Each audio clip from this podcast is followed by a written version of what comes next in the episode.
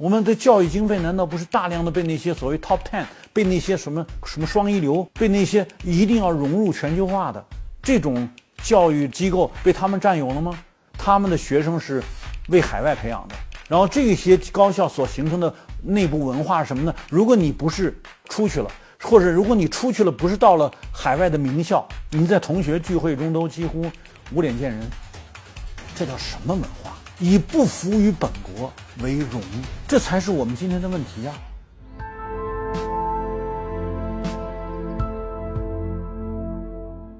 大家好，我是温铁军。呃，我想今天呢，跟大家讨论一下我们啊一个热点话题，叫做用工荒。对于用工荒，现在社会上有很多说法，比如说到这个，呃，叫做五零后、六零后，然后七零后、八零后。这个分了不同的年龄段，然后说这个是个，这是一个不同年龄段的人的就业结构有不同的需求，然后把这个人口的啊年龄结构当成了一个啊我们主要的这个好像讨论的依据。我们都知道，很大程度上我们现在的这个就业呢，并不是所谓完全啊是用这种年龄的结构可以决定得了的。比如我们大家都知道，我们现在在这个快递这个领域中，至少得有这个几百万是大学毕业生。呃，大学毕业生为什么愿意在快递这个相对比较艰苦的行业中去就业呢？一天到晚风餐露宿的，还有相当多的风险，因为在路上跑嘛，对吧？难免会有各种各样的交通事故，所以它的风险是相对比较高的。比在车间里就业至少风险是高的，那甚至说在快递行业里边，甚至还有几十万是研究生。如果你讲这是因为他们八零后、九零后或者零零后啊，他们是所谓现代的什么这个，他怎么会愿意选择这么艰苦的高风险的领域中去就业呢？一天到晚风餐露宿的，所以他不是一个简单的用年龄说是就这一代人他就这么如何如何。我说这个说法呢是比较粗糙的吧？那我们实际上看，应该看到的什么？应该看到的是他的选择仍然带有很强的这个所谓市场机制的作用。大家如果去这个体验一下，你们就知道，那些用工荒打出牌子的那些企业，很大程度上中小企业，中小企业现在能够给出的工资，其实底薪也就是两三千。除非你愿意加班，啊，一天干十几个小时，除了睡觉、吃饭都得干活，你才能达到比如说五千、六千这样的水平。但如果你是个干快递的，啊，你要是肯去吃苦，那一般情况下六七千、七八千这样的收入水平一个月哈，是个普通的水平。稍微干得好一点，能达到八九千甚至上万，所以还是一个市场选择。那为什么这些中小企业开不出更高的工资去跟快快递去去平衡呢？他吸不吸纳不了这个就业，就是年轻人宁可去干快递，不愿意到工厂生产线。你是有屋顶的，你的这个工作环境条件比送快递是要好得多的。那为什么它吸引不了？就是因为中小企业处在一个国际大环境之下，什么呢？就是因为西方发生金融危机以来。我们已经连续遭遇了多轮，要么输入型通缩，要么输入型通胀，打击的都是这些中小企业。嗯，这个输入型通缩、输入型通胀这些东西，实际上最终的结果呢，都是外需下降。外需下降就是国内的生产过剩，生产过剩首当其冲中小企业，所以中小企业开不出更高的工资。那这个客观的就是就是外部的大环境对中小企业是不利的，因为生产过剩连续发生。这才是问题的根本。那当我们把这个啊，这个我们的视角就放在这些打工者，然后说是因为他们这个有这么代际的变化啊，所以啊就造成现在的用工荒。我说这太表面了，我们还是深入进去看看问题的真实原因和大环境的变化是有直接相关的。我们再进一步去看，为什么我说这是一个人？他从一个资源状态的人变成一个人力资本，他这个中间是有一个所谓教育体制来对他做培养的。那这个教育体制，往往造成什么呢？这里边带有很强的教育文化的影响。你们想想，啊，当你们上小学的时候，如果你家是农村的，你那小学老师跟你怎么讲呢？你如果不好好学习，说你就只能当农民。于是乎，从你小的时候，你就把农民作为一个就业变成最低等。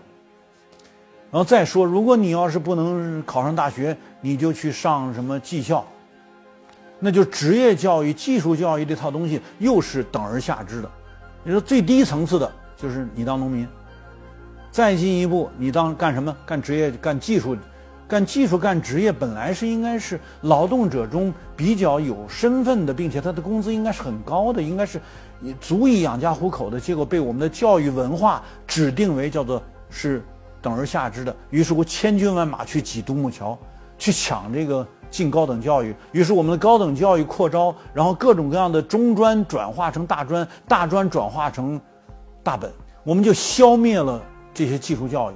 于是就弄得这个越是有技术层次的就业，越是没人。真正的慌慌在这上面。以我们从农业角度来说，我们知道过去县县是有农技校的，这个农技校一定是结合着本地的资源环境、农业各种各样的条件来做技术培养的，它是要服务于本地化的。你现在还有吗？各个农业大学用的教材难道不是很多都是美国照搬的吗？那你们所使用这套教育文化这套体系，你们培养的人难道是服务于本地化的吗？我们大量的就业，对吧？尤其是当乡村振兴发展起来、新农村建设发展起来的时候，我们大量的就业需求是本地化的，但我们的教育文化是不鼓励人服务于本地化发展的。当然，就导致你这头的人力资源供给，当你把它人力资源变成资本化的时候，人力资本的供给。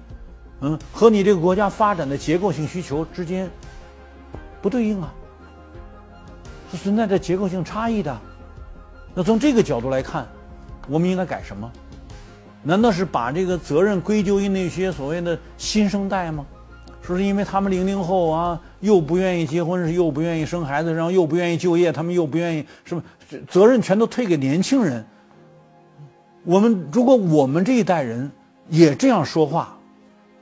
我觉得我对不起我自己的经历。如果我们的下一代人这样说话，我说对不起，那你至少是缺知识。如果我们的知识分子这样解释，我说那不是知识解释，而是无知解释。所以我们应该发现问题在哪儿？发现问题是我们现在这套教育体制出了问题。我们把各种各样的技校基本都消灭了，然后我们把技术教育、职业教育完全推给市场。其实这恰恰是应该是。那个啊，国家的教育资源倾斜的地方吗？你才能去适应本地化的需求吗？既然我们要转向生态化，生态化是本地化的。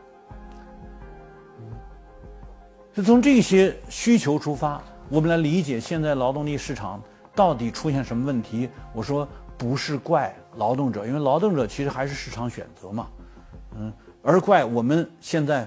让劳动者适应本地化需求、适应多样化需求的这种教育，特别是技术教育和职业教育这个体系是缺失的。尤其是公办教育，我们有几个公办教育？我们的教育经费难道不是大量的被那些所谓 top ten、被那些什么什么双一流，嗯，被那些一定要融入全球化的这种教育这个这个这个机构被他们占有了吗？嗯。其结果不是大家今天看到了，不就是啊那些占据高位的这些高校拿到了最大规模的国家这个这个这个教育资源的这些高校，他们的学生是为海外培养的，他们的学生可以在海外开班会啊，基本都出去了。然后这些高校所形成的内部文化什么呢？如果你不是出去了，或者如果你出去了，不是到了海外的名校，你在同学聚会中都几乎无脸见人。这叫什么文化？以不服于本国为荣，这才是我们今天的问题啊！所以，我们现在培养每年上千万的大学生就业，往往是毕业即失业，因为他不适应。所以，我们的教育体制如果继续把那个金融资本主导国家的教材体系当成我们必须照搬的，如果我们现在的教育体系仍然是，假如你不是海外名校回来的，你就没有办法在高校就业。假如我们仍然是这种教育文化，你怎么可能适应中国的以国内大循环为主体的双循环战略转型？怎么能适应中国强调生态化发展的这种战略转型？你还是就是我们面对的是全球化解体所带来的打击，是那些解体过程中间向我们甩锅、甩成本的那些所谓主导国家对我们做的挑战，但是我们却没有应对这样的教育资源，也没有培养出能够有效应对这样的学生。这当然就是我们转型的困难。所以你们看到，我们当国家在强调转型的时候，有相当多的高校知识分子或者高校培养的知识分子，不仅跟不上，反而是一片啊负面的评价。这些人占据着课堂，这些人占据着教材的编写，这些人在做着我们这个所谓主流的政策。那你面对这种情况的时候，我我我就很担心，我们这个国家能有效的推动这种转型吗？所以我今天拿这个所谓劳动力供给，所谓的啊，我们这个就业市场现在变成了劳动力的卖方市场等等等等这些说法，来解释一下我们的很多解读的这个知识体系本身是有问题的，啊，希望大家注意，不要简单的归罪于年轻人，而是还是回过头来找找我们现在体制到底出了什么问题，我们才能有效的解释这一切。好，谢谢大家。